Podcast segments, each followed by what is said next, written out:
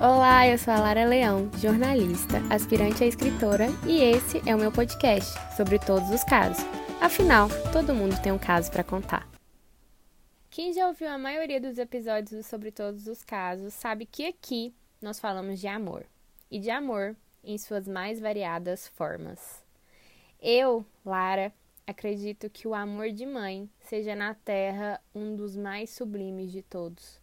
Requer entrega, cuidado, proteção, força. E não é um amor fácil, muito menos leve. Ele é pesado. E em uma sociedade como a nossa, ele é, além de tudo, muito cobrado.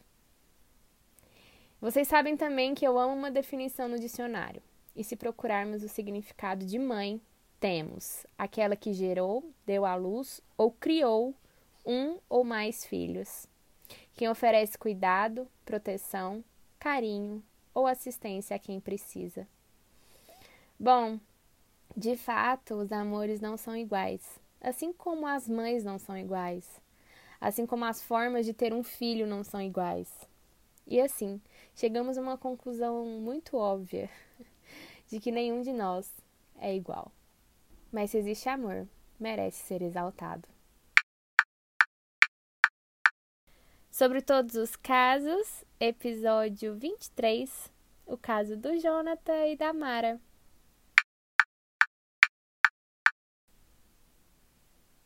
Quantas formas de amor pode se ter nesse podcast? Pelo que eu vi, muitas ou todas. Então, eu estou aqui para contar um caso de um grande amor. Tão grande que eu fico com os olhos marejados só de pensar nele. Oi, eu sou Jonathan e estou aqui para contar o caso da minha mãe, a Mara. A dona Mara já mandou o caso de amizade dela aqui. Quem acompanha sabe e vai se lembrar. E se você não lembra ou não ouviu, vai ouvir o especial da amizade. Isso mesmo, Jonathan, obrigada. Enfim, me senti bem para eternizar essa história nossa. Não é um caso fácil, nem um conto de fadas. Fala sobre dor, rejeição, mas principalmente fala sobre amor. Eu sempre fui muito ciente de onde eu vim. Filho de mamãe solo no meio dos anos 90. Literalmente, minha mãe era minha fortaleza. Mas vamos começar do começo. Essa história começa com a jovem Mara de apenas 17 anos. Sempre foi magra, cabelos castanhos e esvoaçantes. Inteligente, artística, olhar marcante. Era a mais velha dos irmãos, então sempre foi mamãezona leoa que defende os seus sem pensar duas vezes. Nunca teve o apoio da família para muita coisa, mas nem vamos entrar nesse mérito. Posso dizer que mamãe sempre teve que lutar muito para sobreviver, mas mesmo com suas lutas, ela nunca perdeu sua graça e seu charme. Ela é sempre muito bonita, e ainda é. Tanto que muitas pessoas ainda hoje perguntam se somos irmãos e não mãe e filho. Ela sempre se sobressaiu às dificuldades da vida. Estudou e trabalhou muito desde nova. Ao final de seu magistério, iria cursar enfermagem. Faz sentido essa decisão dela, mas a vida mudou totalmente essa história, pois ela se apaixonou. Apesar de sua força e vontade de vencer na vida, ainda era uma menina. Assim, viveu sua paixão em um grande caso de amor. Meu pai era bonitão, alto, de olhos claros, chamava a atenção. E pelo que me contam, era muito bom de papo. Essa história já me foi contada muitas vezes e tenho muito carinho pelo casalzão que eles foram. Sei que apesar de jovens, eles viveram uma história muito verdadeira. Então digo e afirmo que eu sou fruto de um grande amor. E foi assim, vivendo essa história de amor, que a minha mãe engravidou. E ela aceitou isso. Decidiu manter a gravidez e ter um filho mesmo num mundo machista que iria olhar para ela com maus olhos. E dói dizer que isso inclui meu próprio pai, que não aceitou a decisão dela e negou que o filho era dele. Eu nem consigo imaginar a solidão que ela sentiu, e me machuca muito pensar nisso. Mas ela achou forças de onde não tinha para construir um lar do nada, para que assim eu pudesse nascer. Nada foi fácil desde então. Ela foi expulsa da casa dos pais, sem ter nada além de uma mochila e três mudas de roupa. A vida, que já lhe era muito trabalhosa, dobrou na intensidade. Ela, Uma jovem mulher grávida enfrentou tudo sozinha, viveu sem lar e de casa em casa pedindo abrigo.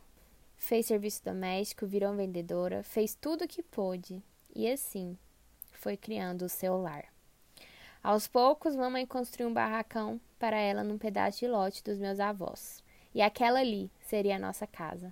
E para sempre a minha casa.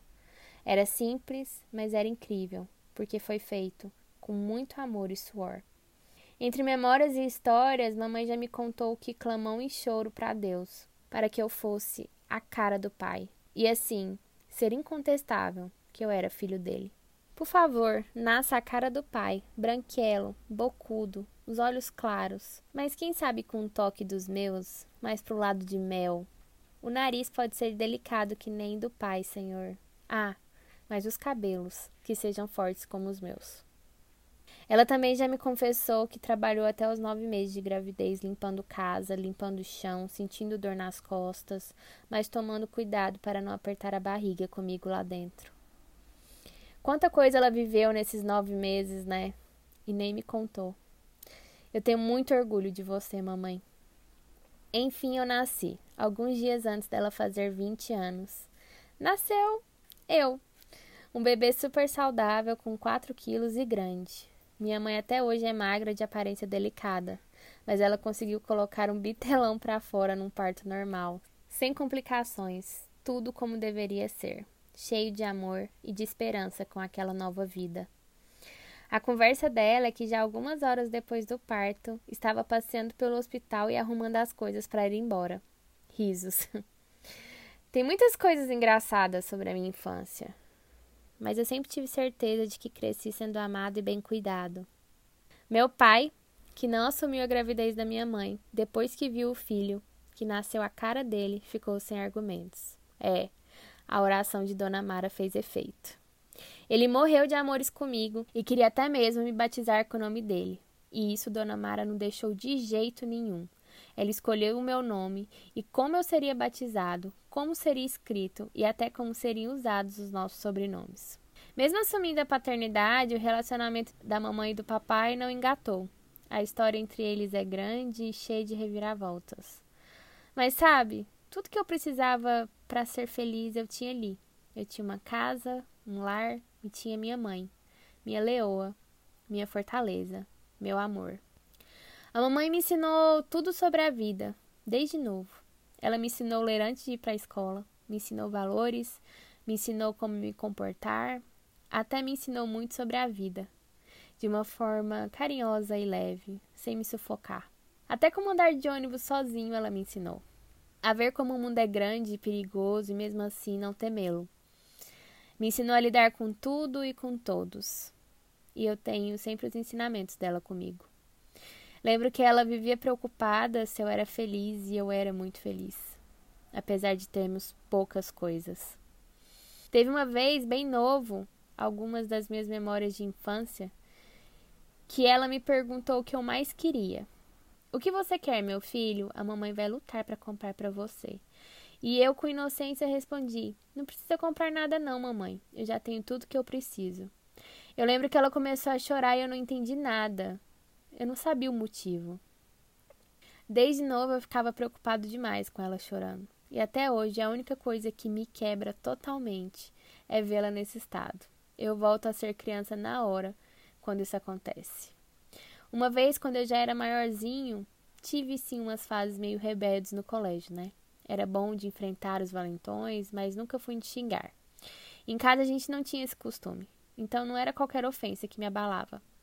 Até que um dia na quinta série, um menino valentão xingou a minha mãe. Eu nem lembro o que ele falou, mas era nojento e maldoso. E eu, que era todo valente e forte, comecei a chorar de soluçar. Não ofende minha mãe, falei entre soluços. Já minha mãe, quando soube disso, entrou naquele colégio para ela mesma brigar com o menino. Ela é assim, mesmo delicada, ela é forte e já venceu muitas vezes na vida e continua vencendo. Já enfrentou muitos meninos de colégio e doenças graves, mas sabe, ela nunca perdeu seu encanto. Ela é sonhadora. A minha vida toda eu sempre quis fazer tudo para que ela visse que todos os sacrifícios dela nunca foram em vão Se hoje eu sou uma boa pessoa, é ela que tem o mérito. Se eu trabalho, foi porque ela me ensinou desde novo a ver a vida como ela realmente é. Se eu estudei, formei e fiz faculdade, foi seguindo exemplos e ensinamentos dela. Foi o que me levaram a isto. Hoje, minha Mara, mamãe do meu coração, eu conto um pedaço do nosso caso para que essa sua história tão sofrida seja luz e lição para outras pessoas também. Que mesmo estando aqui longe de você, você sinta o meu coração apertado de saudade e saiba que eu te amo demais e que daqui uns dias eu chegue em casa para a gente ver um filme junto, tá bom? Obrigado por me dar a vida e por me fazer viver, mãe. Nenhum tesouro no mundo paga isso. Eu tenho tudo que preciso contigo e você tem comigo. A sua luta é linda igual seu coração, mamãe. Eu estou contigo e vou ser para sempre o seu menino. E esse é o relato do Jonathan. Bom, fiquei muito emocionada com a história dos dois. E eu espero que a Mara receba este caso como um presente de Natal antecipado. Preparado pelo Jonathan e narrado por mim aqui. É, acho que a gente está chegando perto do Natal, fim de ano, ano novo. E 2020 foi um ano muito difícil, um ano atípico, cheio de, de isolamentos, de perdas. É, não foi um, acho que não foi um ano fácil para ninguém. Então, contar uma história dessa para mim é, é um privilégio Produzir esse podcast é um privilégio justamente por isso. Porque a gente pode contar essas histórias reais, né? De uma mãe que lutou, que sofreu, mas que tem uma recompensa, né? Que é esse amor tão bonito. E a missão de uma mãe não é fácil, acho que é o maior trabalho da vida de uma pessoa quando ela aceita de verdade, de coração, essa função de ser mãe ou de ser pai, no caso também.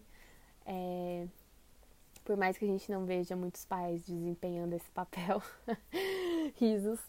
Mas eu acho que quando você aceita essa missão, realmente é a, a, a maior missão da sua vida. E, e como eu falei no início do podcast, não é um amor simples, não é um amor leve. Você está formando outro ser humano, né? Formando o caráter de outro ser humano. Você está colocando mais uma pessoa no mundo e acho que o sentimento de, de todas as mães é, que abraçam essa missão é essa, né? Fazer alguém que faça a diferença no mundo. E não no mundo complexo, inteiro, universal que a gente conhece, mas no mundo próximo, né? Que seja uma pessoa boa, que seja uma pessoa que lute pelos seus ideais, que consiga construir seu, seu caminho, ser uma pessoa de bem. E Mara, você conseguiu. Eu fiquei muito emocionada com a forma como o seu filho falou de você. Eu acho que esse é o verdadeiro espírito de Natal, né?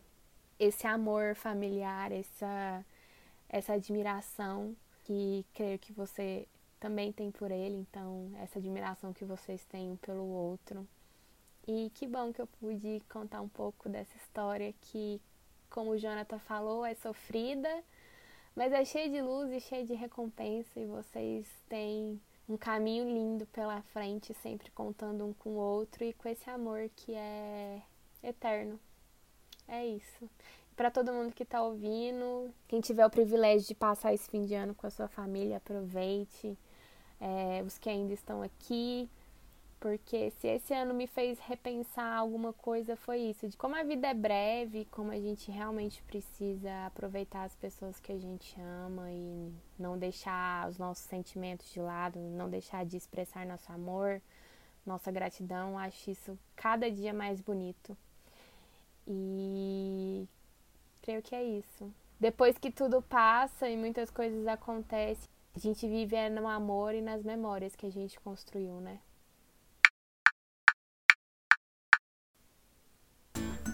E fica por aqui mais um episódio. Críticas, sugestões do bem com muito amor sobre todos os casos, arroba gmail.com ou no Instagram, arroba sobre todos os casos. Lembrando que eu quero ouvir o seu e que vale de tudo. Então, compartilhe comigo. Um beijo e até o próximo caso.